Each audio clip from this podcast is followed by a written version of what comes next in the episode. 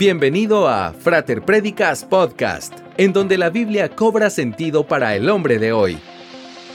Una producción de la Frater, una iglesia cristiana para la familia. Sé parte de nuestra familia espiritual en frater.org y apoya nuestra misión en fraterdonaciones.org. ¡Comenzamos!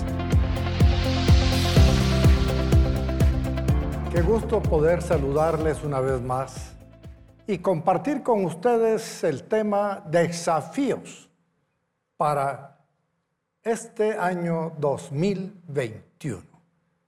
Confío en Dios que usted ha comenzado el año con entusiasmo, con fe y con esperanza.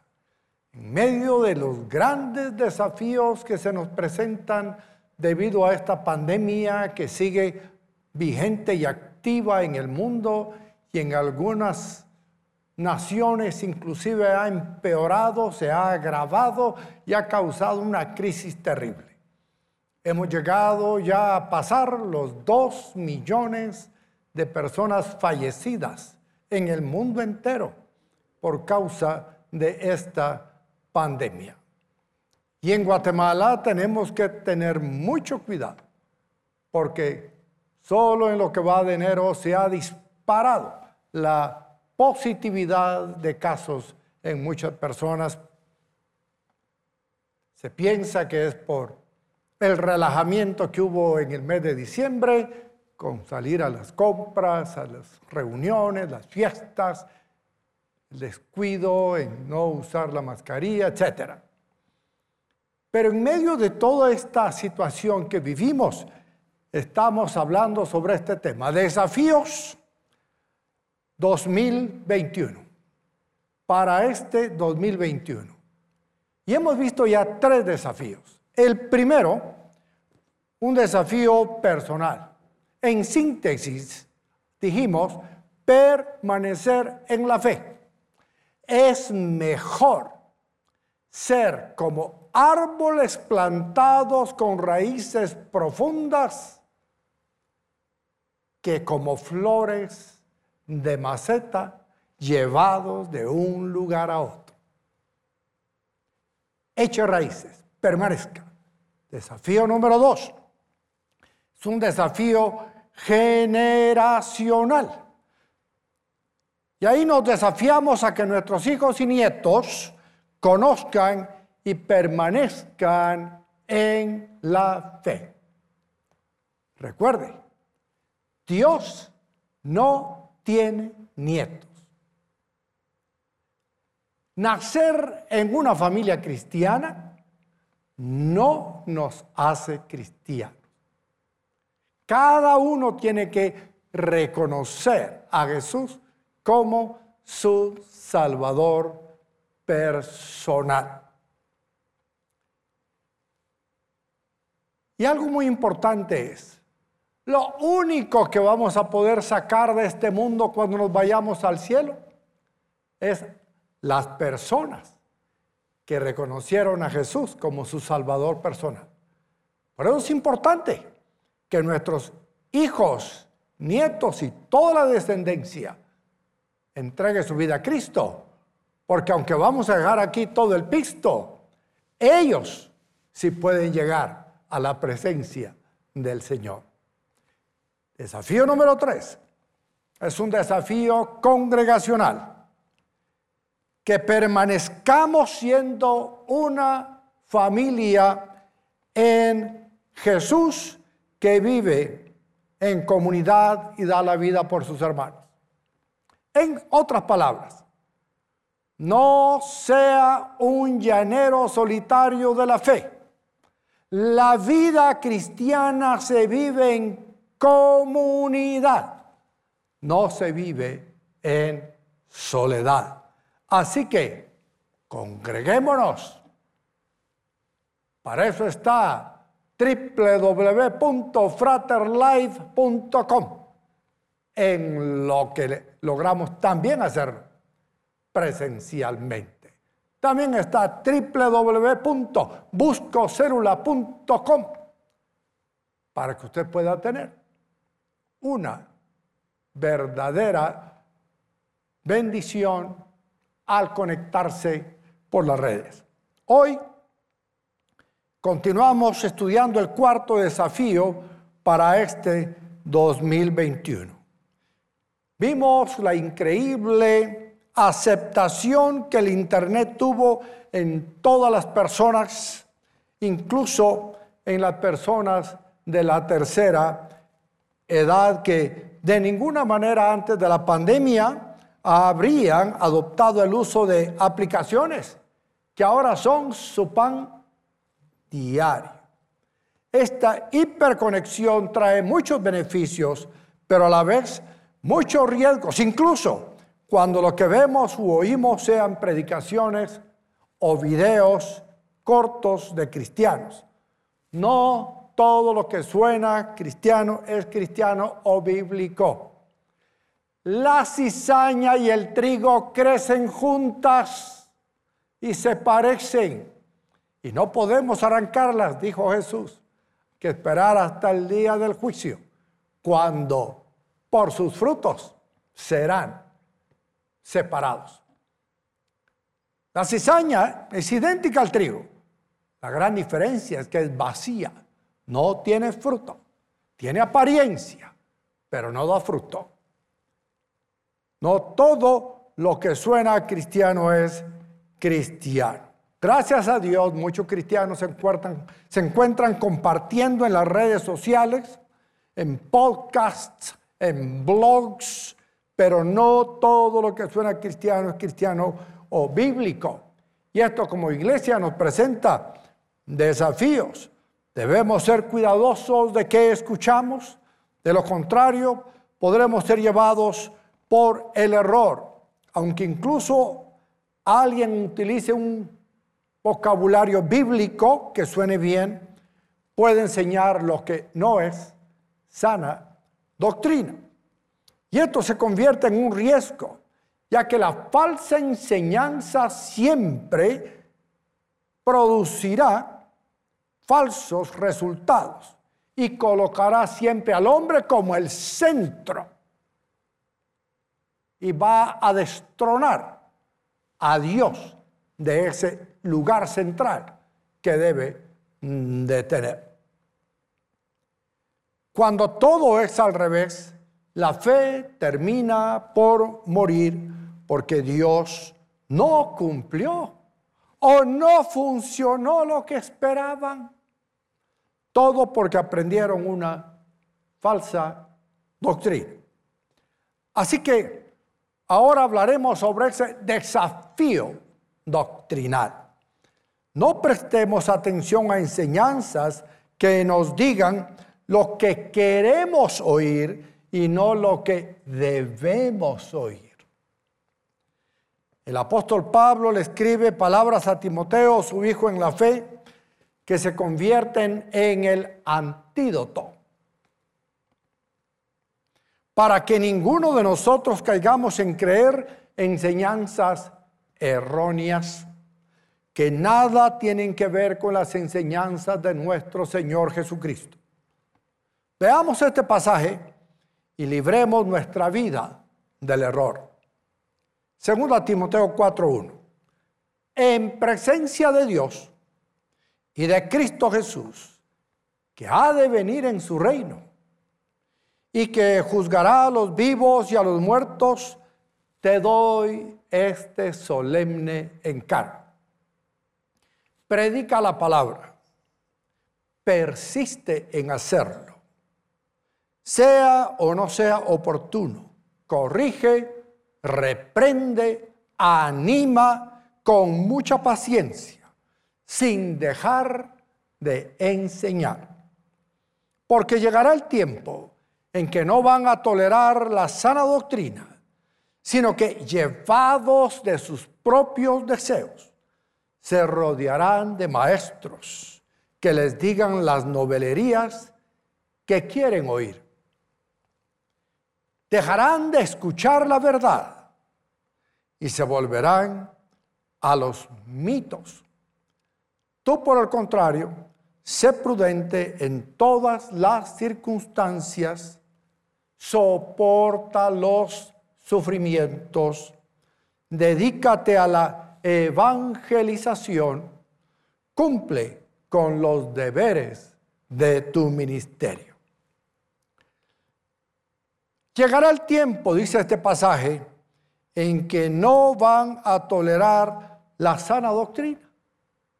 La sana doctrina es la palabra de Dios revelada para nosotros en la Biblia y la que debemos exponer.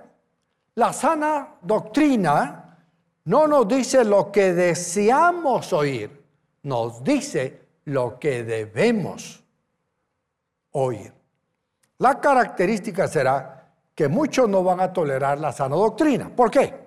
El problema está en sus propios deseos, en ser Dios y estar en el centro y ser ellos los que, los que disponen de todo lo que se hace con su propio cuerpo, de todo lo que se hace con todo lo que les rodea, tomando así el lugar que le corresponde a Dios.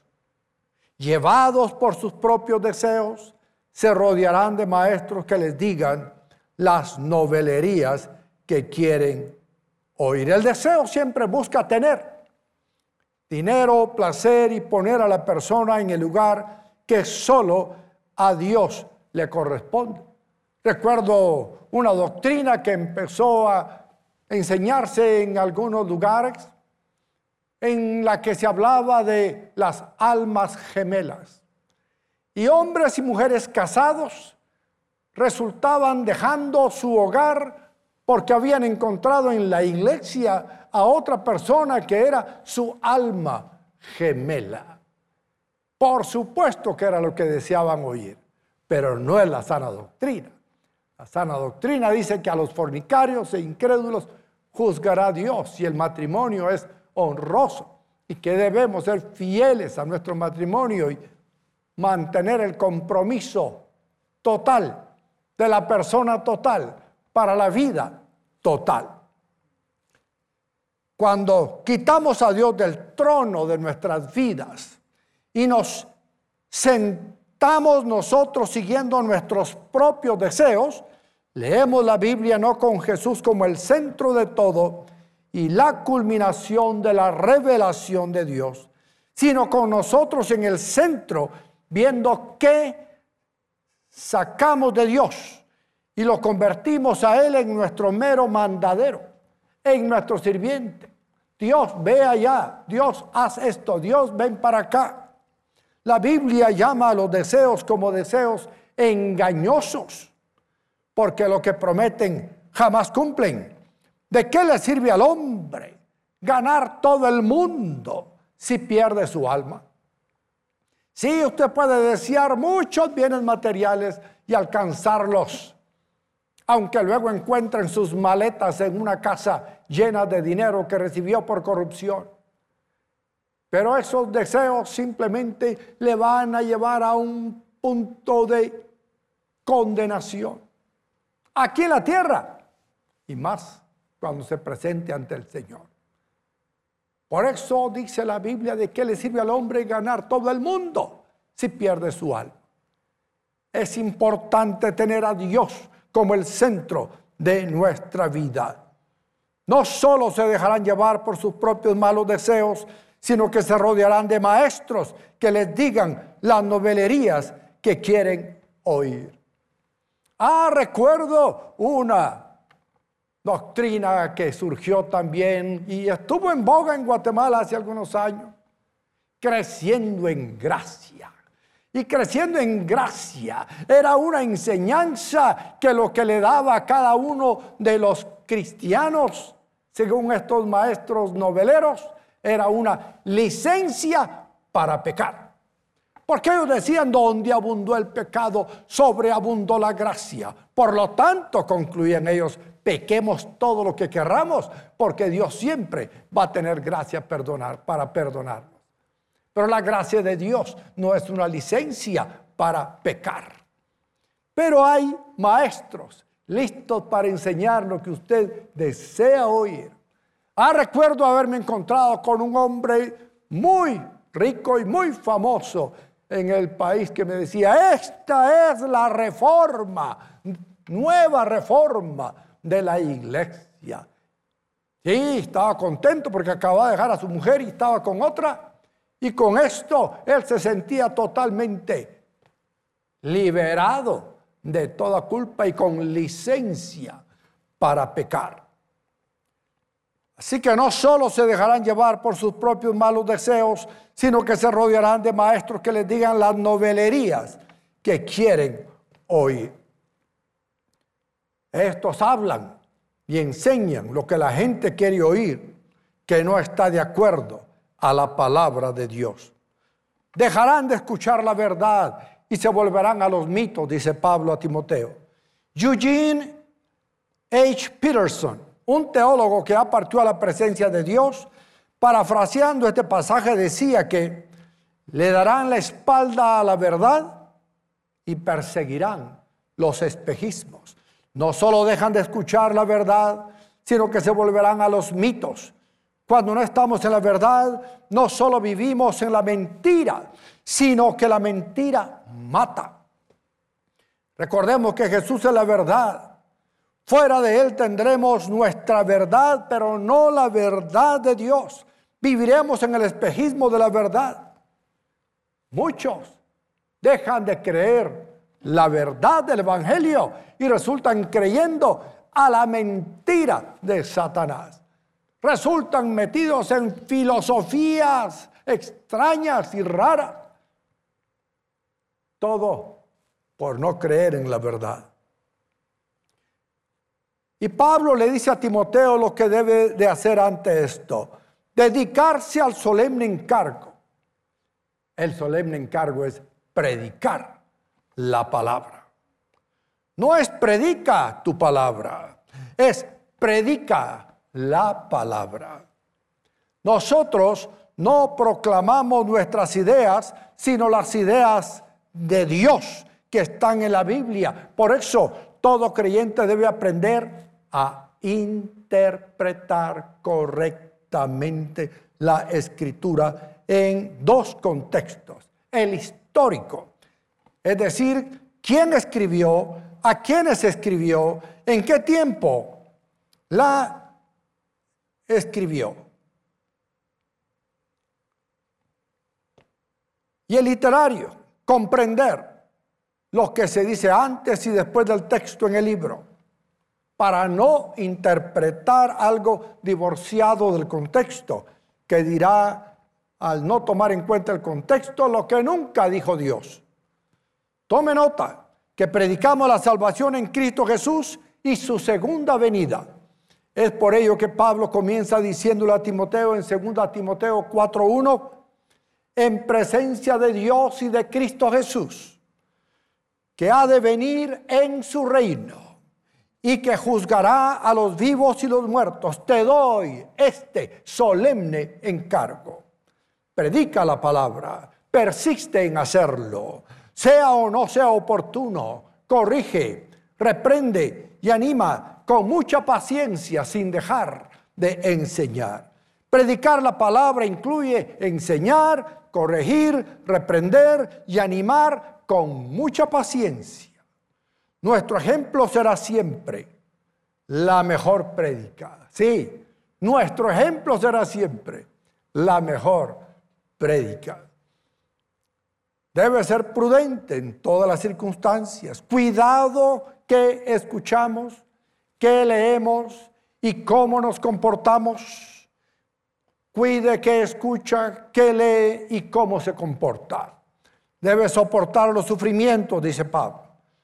Los maestros que dicen las novelerías que los demás quieren oír, siempre eliminan el sufrimiento en la vida. Lo eliminan a nivel de la salud y del dinero. Nos dicen que nunca nos vamos a enfermar, nos dicen que nunca vamos a tener escasez.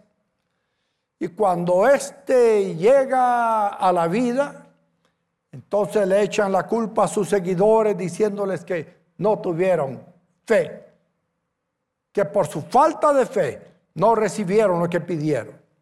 Pero Jesús enseñó que incluso con fe enfrentaríamos aflicciones, tales como la persecución, la muerte, la enfermedad, la traición y otros.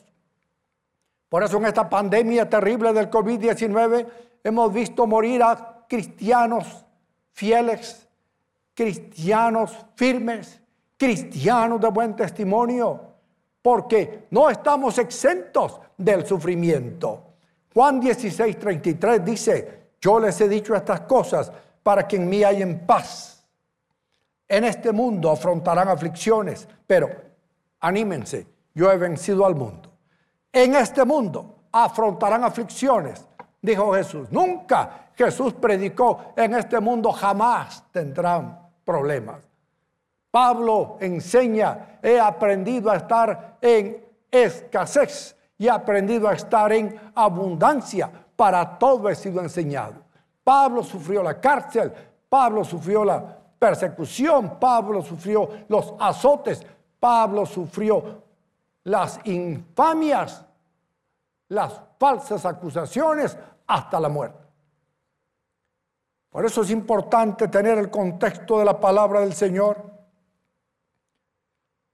Además dice, debe dedicarse a la evangelización. Nuestro llamado es a predicar a Cristo y a Cristo crucificado como el único camino para obtener la paz con Dios y la paz de Dios. Solo cuando usted está en paz con Dios, reconciliado con Dios, usted empieza a experimentar y a disfrutar la paz de Dios. Jesús es la revelación del Padre. Jesús es el camino, la verdad y la vida. Y le dice a Timoteo Pablo que debe cumplir con los deberes de su ministerio. Los cristianos tenemos deberes y, muchos. Sabemos que nuestras obras no nos salvan, sino que la obra de Cristo es la salvadora. Pero somos llamados a cumplir con nuestro llamado. ¿Qué debemos hacer nosotros a la luz de la falsa doctrina que tanto abunda? Volvamos a ser conocidos como las personas del libro la Biblia, porque vivimos en Él leyéndolo y vivimos en base a Él practicándolo. Jesús dijo, el que me oye mis palabras y las hace.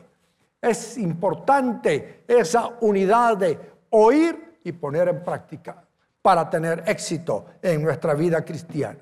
Primera Timoteo 4:13 dice, tanto que llego, dedícate a la lectura pública de las escrituras y a enseñar y animar a los hermanos. Primera de Juan 3, 16 dice, en esto conocemos lo que es el amor, en que Jesucristo entregó su vida por nosotros. Así también nosotros debemos entregar la vida por nuestros hermanos.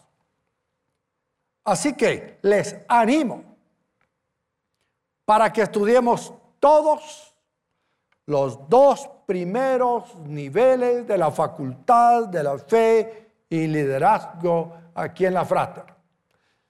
Así que visita nuestra página www.lafacultad.org www.lafacultad.org para que usted pueda empezar a aprender cómo estudiar e interpretar las sagradas escrituras. Y ahí puede estudiar el primer nivel que llamamos mis primeros pasos. Y luego el siguiente nivel que llamamos hacia la madurez.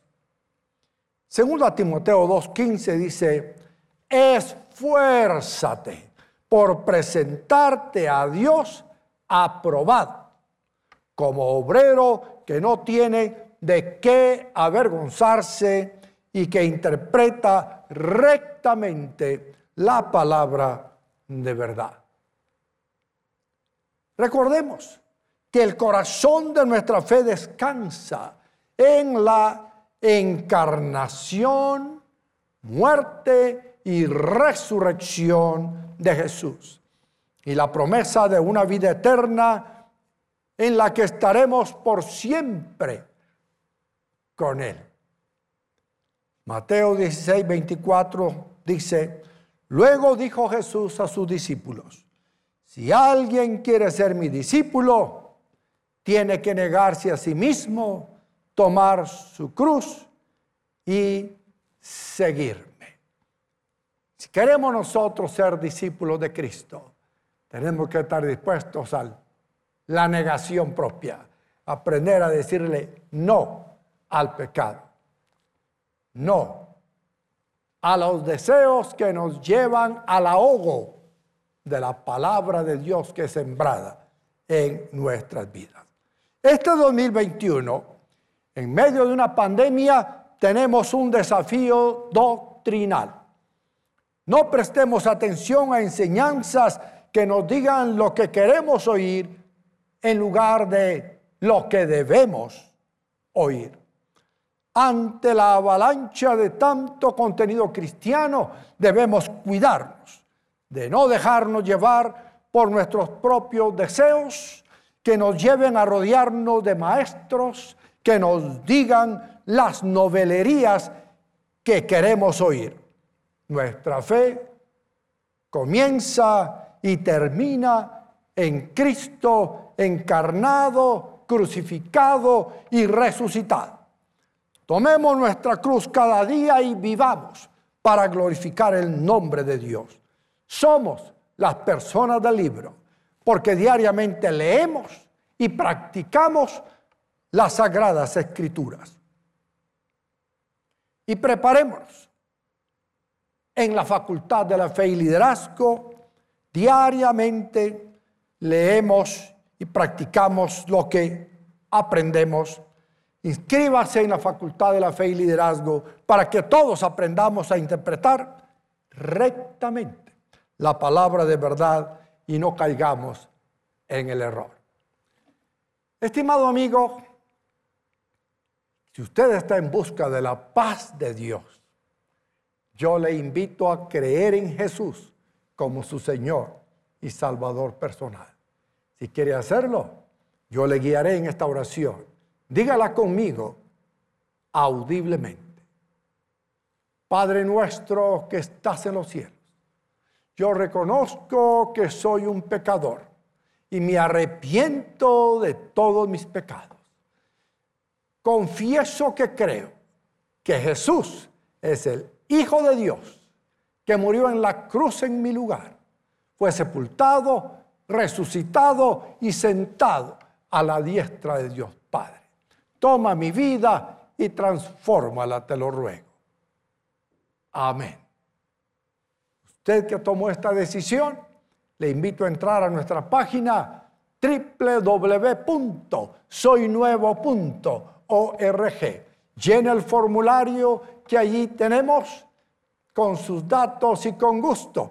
Nos comunicaremos con usted si lo está viendo en diferido y si lo está viendo en vivo. Dele clic a ese link y nuestros voluntarios le atenderán gustosamente. Que Dios le bendiga y hasta el próximo Live. Esperamos que este podcast haya sido de edificación para tu vida. Te esperamos en el fraterlife.com los miércoles y sábados a las 20 horas y los domingos a las 7, 10, 12 y 18 horas. Para sostener la obra de Dios con tus diezmos y ofrendas, ingresa a fraterdonaciones.org. La Frater, una iglesia cristiana para la familia.